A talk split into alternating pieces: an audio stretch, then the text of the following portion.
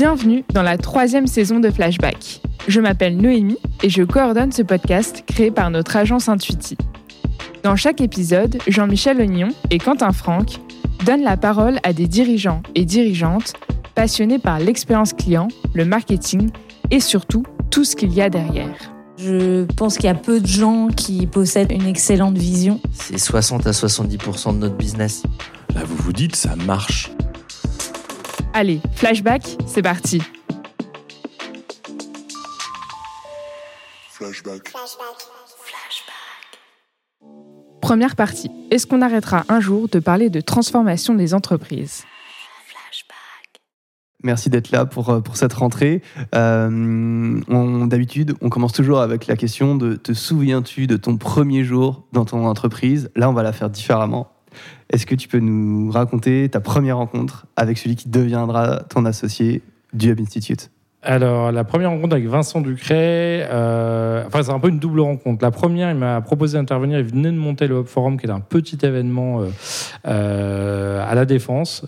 Enfin, c'était vrai, c'était vraiment tout petit. Donc, moi, je suis juste venu intervenir comme je fais de multiples fois. Bon, ça a l'air sympathique. J'ai j'ai pas fait plus attention que ça. D'ailleurs, je me rappelle même que Laurent Soli, qui était encore chez TF1 à l'époque, il n'a jamais trouvé l'endroit à la Défense, tellement c'était galère pour, pour trouver. Du coup, il n'est jamais venu parler. Mais bon, voilà. Et en fait, c'est la deuxième rencontre. C'est une amie en commune qui avait travaillé sur ce projet qui m'a dit Non, mais vraiment, tu devrais déjeuner avec lui. Et c'est vrai qu'à l'époque, euh, Vincent était encore conseiller digital de Luc Châtel au ministère de l'économie.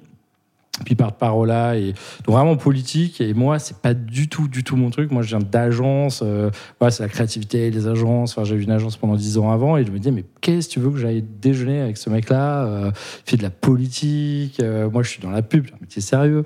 Euh, et, euh, et en fait, on mange et, et pourtant, voilà, on vient de, de un peu de, de deux horizons très différents, mais on s'est rendu compte qu'on adorait l'international, Mm. qu'on adorait l'innovation digitale.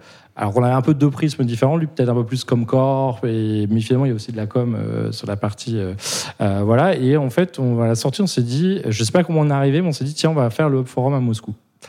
Et honnêtement, quand tu arrives à faire un événement à Moscou en étant français, sans parler russe, qui est rempli avec des sponsors, après, tu te dis finalement, a priori, cette personne-là, je peux faire pas mal de choses avec. Et, quasiment 10 ans, parce qu'en 2022, ça fera 10 ans, on est toujours ensemble et avec Perle qui nous a rejoint assez vite euh, euh, derrière et ça marche euh, plutôt bien. Donc voilà. Et à la création du Hub Institute, Hub Forum, la promesse, c'était laquelle?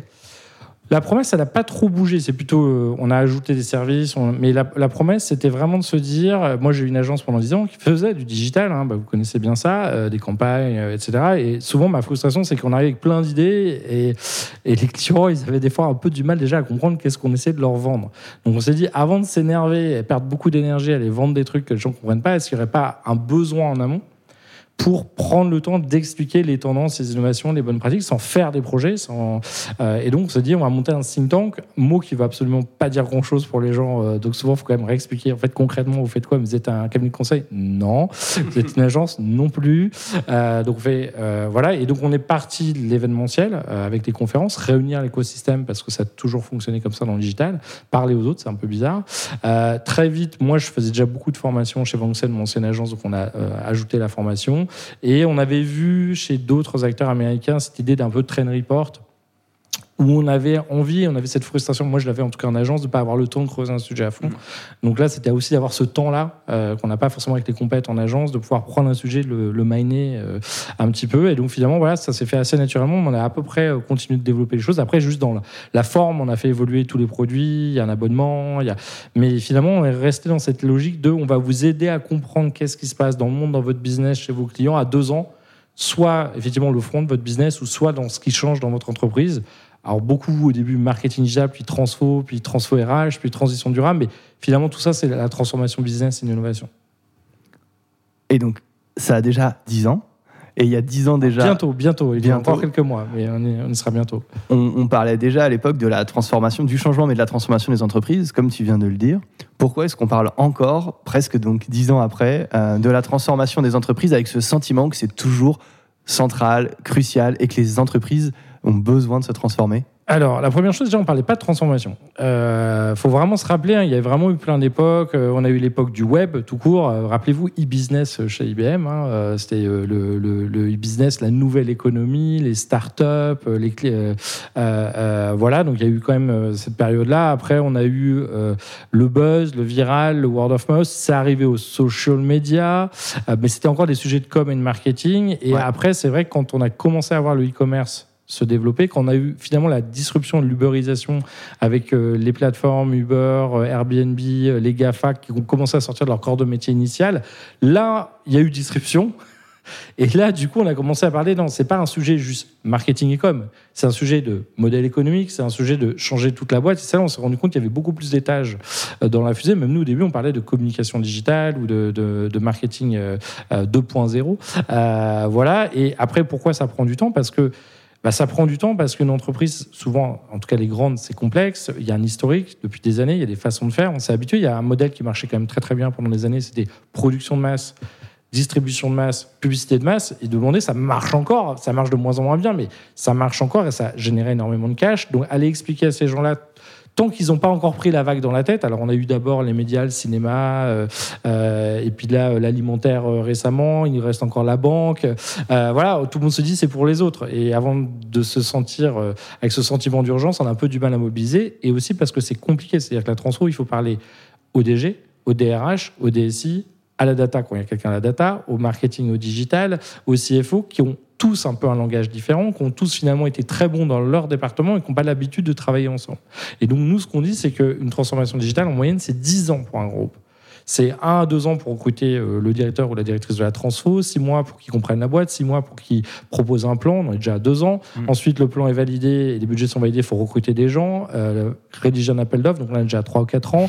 Faire le- la compète, on est déjà à 4 ou 5 ans. Euh, les boîtes qui ont été recrutées comme vous, bah, ils vont se rendre compte en ouvrant le capot, waouh, en fait, c'est pas exactement ce qu'on nous avait dit, c'est plus compliqué, ça va prendre plus de temps, plus de budget. Et vite, on est à 5-6 ans, donc soit déjà le directeur ou la directrice de la transfo est parti, euh, il a abandonné, soit il s'est fait shooter parce qu'on a dit, t'as pas réussi à faire de trucs euh, assez dingues. Et ça, c'est peut-être pour un pays. Donc si en plus tu es en, en, en enfin, multinational avec différentes régions, pays et marques, ben, on se rend compte, alors, ça ne veut pas dire qu'il s'est rien passé pendant 10 ans, mais à vraiment rattraper ou faire ce- cet énorme pivot de départ, parce que c'est jamais fini, c'est quasiment 10 années. Et donc c'est vrai que c'est là aussi où le danger, c'est de se dire, bah, je vais attendre que je sente que le marché change pour bouger, mais quand il bouge, c'est presque déjà trop tard, parce que vu que l'inertie pour réagir, elle est très longue, euh, finalement, ceux qui ont réussi avec le Covid à un peu rebondir sur le e-commerce, sur le digital, c'est ceux qui avaient des fois investi presque à perte, un peu trop tôt. Mhm. Mais finalement, pas trop tôt, parce que ça a pris du temps, recruter les gens, changer les outils, changer les systèmes, changer les process, développer une nouvelle culture. Et avec les nouveaux enjeux de transition énergétique, d'accompagnement aux nouveaux enjeux RH, tu penses que ça se rallonge, cette transformation digitale, que ça prend plus de temps qu'avant? Alors, je sais pas si elle se rallonge, elle se complexifie, c'est un peu comme des layers en parallèle. hein. On a toujours le digital. Alors lui, il est plutôt impulsé par la concurrence, les startups ou les GAFA, ou par le consommateur qui est connecté, qui a des nouvelles attentes. euh, voilà.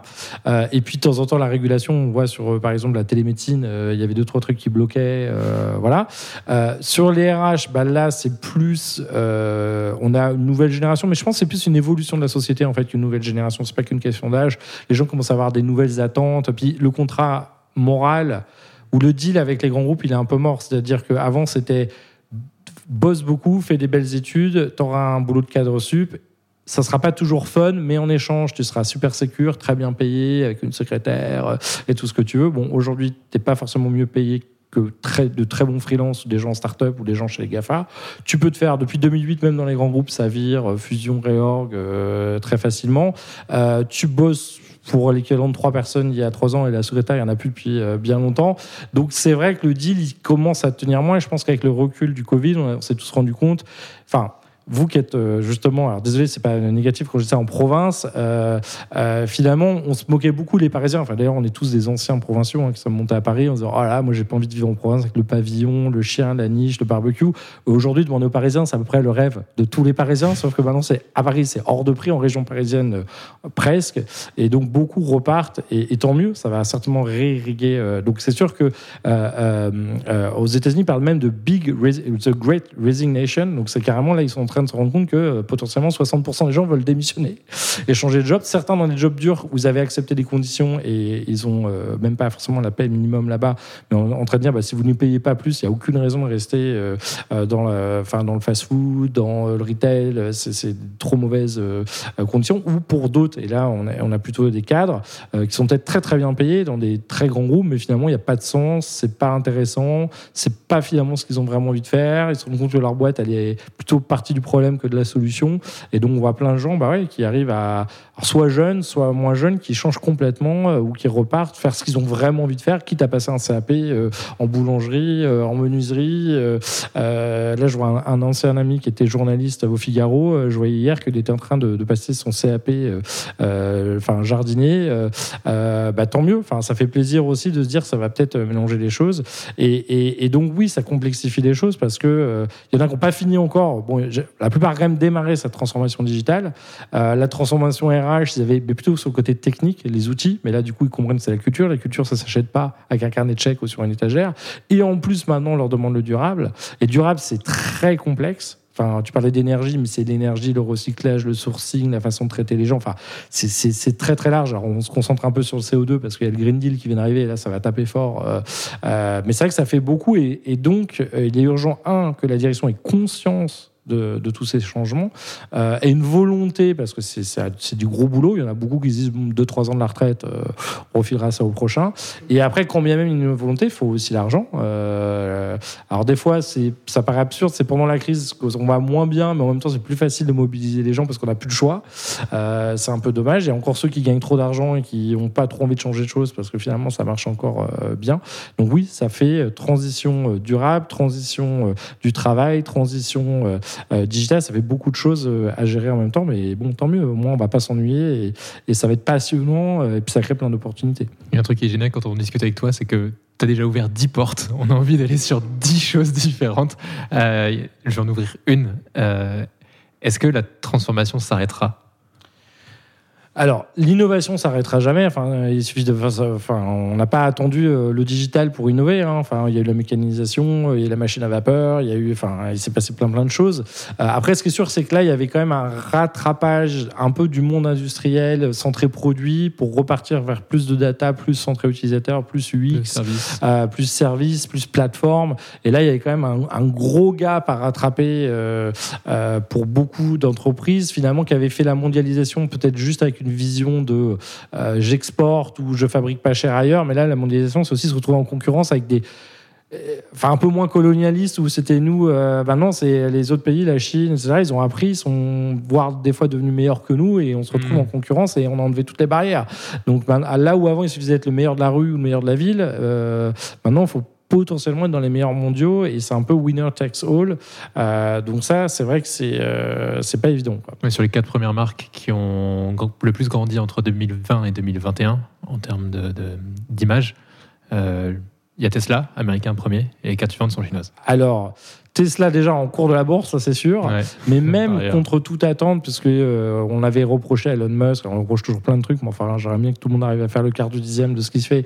Euh, il a quand même réussi à scaler sa production. Alors, j'aimerais pas bosser pour lui parce que je pense que c'est un fou furieux, c'est un passionné, mais en tout cas, ils ont réussi à stretcher et contre toute attente, ils ont plusieurs fois failli faire faillite, euh, on- un peu en retard sur les, les chiffres de vente. Des fois, ils mettent très longtemps à envoyer les voitures quand on les a achetées, mais mais au final, ça avance et finalement, leur pardonne aussi beaucoup de choses. Et d'ailleurs, j'étais assez, euh, su- enfin, choqué positivement pour montrer à quel point il a un côté, euh, euh, pas risque tout, mais assumé dans le test and learn. C'est que là, je le voyais dans un, donc un- il a invité un YouTuber sur la, la station spatiale SpaceX et son t-shirt, c'était la boule de pétanque dans la vitre cassée Oui, de son Cybertruck. Donc, N'importe quelle autre boîte l'aurait hyper mal vécu. Bon, je pense pas que ça lui a fait plaisir Non. de casser en live sur sa conférence de presse le carreau de sa boîte nouvelle voiture, mais finalement il en a fait un t-shirt en anglais en disant bah ça fait partie du boulot d'innovation d'entrepreneur. Si, si on se trompe jamais, c'est qu'on n'essaye pas assez en fait. Euh, et ça, je trouve ça assez euh, génial. Donc oui, effectivement Tesla et, et on voit bien que même pour plein de géants de l'automobile qui ont pourtant des ingénieurs beaucoup plus d'années d'expérience, bah, finalement le legacy L'historique, on peut être très bon sur le diesel, hein, euh, mais là, comme euh, on part à fond sur euh, l'électrique, puisqu'on n'aura plus le droit de vendre de voitures thermiques avec le Green Deal après 2035 pour les particuliers, ça fait un gros switch. C'est plus, on fait aussi un peu d'électrique. C'est l'électrique, c'est le futur de notre business et toute notre IP diesel, c'est un peu fini. Donc ça va être euh, finalement les, les anciens, c'est presque un passif. Alors que lui, il démarre d'une feuille blanche sur du logiciel, euh, sur des nouvelles technologies. Après, l'innovation, on peut être très bon à un moment. Euh, faudra qu'il reste très bon, qu'il continue d'être très bon. Et là, on a des gens qui vont accélérer très fort aussi euh, sur le sujet. Et du coup, tu penses qu'on écrira encore sur la transformation en 2025, sur 2030, ou est-ce que c'est un stade sur lesquels il faut Non, se battre aujourd'hui? alors dé- déjà, il faut vraiment différencier les pays. Euh, Et puis, il faut différencier les très grands groupes euh, internationaux des TPE et des ETI. Euh, clairement, en France, les TPE sont ultra en retard. Enfin, il y a des études de la BPI, c'est catastrophique. Et, Mhm. et je ne rejette pas la pierre. Euh, les pauvres, euh, euh, on fait peu de marge en France. Enfin, on le sait, on a beaucoup de charges. Euh, on est en compétition euh, très agressive avec la Chine, avec alors, bon, l'État euh, et puis euh, les GAFA qui ne payent pas forcément euh, toujours euh, d'impôts. Euh, donc, ils font ce qu'ils peuvent déjà euh, pour faire tenir la baraque. Si en plus, il faut transformer, investir, faire de l'IT, enfin, c'est pas évident. Euh, il n'y a pas forcément de small act en France où on va euh, obliger tous les grands groupes à dépenser auprès des TPE, des PME. Du coup, ça les aide euh, à croître. Donc, ça, c'est, sont quand même très en retard en région. Alors, ce qui fait bien les affaires des GAFA, de Facebook et Google, qui est ravi d'aller leur vendre du keywords euh, et de la pub. Et ça fonctionne, hein, c'est assez granulaire euh, pour elles. Mais ça, il y a encore cet accompagnement-là. On va dire grand groupe, c'est bien lancé, mais après, un grand groupe, c'est plein de sous-divisions, sous-métiers, sous-pays où rarement tout le monde est aussi advance. Et il y a peut-être quelques grands groupes qui ont presque terminé. Euh, mais bon, il y, a, toujours quand même des nouveaux chantiers, des nouvelles euh, choses à faire. Et après, bon, on appellera peut-être ça juste de l'innovation. Mais effectivement, sur la transition durable, beaucoup voient encore la RSE comme un sujet de com, comme RSE. C'est plus du tout un sujet de com, c'est un sujet de changer sa chaîne de valeur, son mode de fabrication. C'est presque un sujet très industriel, très réglementaire. Euh, et là, c'est vraiment des années aussi pour réduire le plastique. C'est bien plus compliqué qu'on imagine. Ça nécessite de changer plein de choses. Avant d'aller peut-être sur des conseils pratiques sur la partie euh, transformation, comment euh, transformer son entreprise, euh, une impression qui est que les individus ont compris qu'ils étaient mortels de plus en plus, je pense. Alors je sais pas si c'est parce que nous on, vieillit et qu'en vieillissant tu comprends que tu es mortel, mais j'ai quand même l'impression que notamment la crise Covid a accéléré ce sentiment de mortalité. Tu parlais des personnes qui se faisaient virer aussi en entreprise, ça a aussi accéléré, donc tu, tu sais que tu es mortel dans ton entreprise. Par contre, en tant qu'entreprise, en tant qu'institution, la mortalité est peut-être moins vue. Alors pourtant, c'est quelque chose qui génère du changement et qui génère de la transformation. Tu partages ça ou pas? Alors, sur, le, sentiment de mortalité, oui, je, enfin, je pense euh, que tout le monde a ressenti que, bah, effectivement, avec un virus qui est invisible, qui est très bizarre, qui mute, qui change, où on nous a dit plein de trucs, puis c'est au contraire, puis euh, personne ne sait trop, et même vous demandez à cinq experts médicaux, euh, personne n'est d'accord sur rien. Je pense qu'on a tous vu que. Avant, des fois, il y avait des choses logiques. Là, on voit que des fois, quelqu'un peut être en super bonne santé et décédé. D'autres, on se dit, bah, en théorie, ils auraient tout ce qu'il faut pour l'attraper et mal le vivre et s'en sortent très bien. Donc, c'est vrai que ça fait tous réfléchir. Bon, je pense après, quand tout le monde, moi je n'ai pas encore, mais tu as un enfant, ça te fait certainement réfléchir aussi euh, au monde euh, d'après. C'est vrai que, après, en fait, la difficulté quand on dit une entreprise, c'est qu'une entreprise, entre guillemets, ça n'existe pas. Une entreprise, c'est un ensemble de gens, qu'on, les départements qui ont chacun leurs agendas, chacun leur intérêt. Alors, on essaie de les, canaliser dans une même direction avec un modèle économique qui fait vivre tout le monde. Mais euh, c'est un peu un un héritage de plein de petits bouts, de plein de managers et de plein de gens qui sont passés dedans, qui changent bah, doucement en fait, puisque c'est une collectivité. Donc, faire du changement humain, c'est beaucoup plus long, que faire du changement euh, euh, technologique. Et je pense qu'arriver à une certaine taille et un certain nombre d'années, bah, effectivement, il y a un petit peu cette arrogance euh, de se dire on a. En fait, nous, on a toujours connu cette boîte, donc on se dit qu'elle va toujours être là. Pourtant, il suffit d'ouvrir les, d'ouvrir les livres d'histoire, regarder la crise du textile, regarder la crise de l'industrie, regarder euh, euh, la, la crise des chemins de fer, euh, euh, des, des vendeurs de glace à manquer des frigos. euh, voilà, mais en fait, c'est toujours ce qui est difficile, c'est que, un, déjà, les perdants, on en parle, on en parle beaucoup moins que les gagnants, qui réécrivent toujours l'histoire.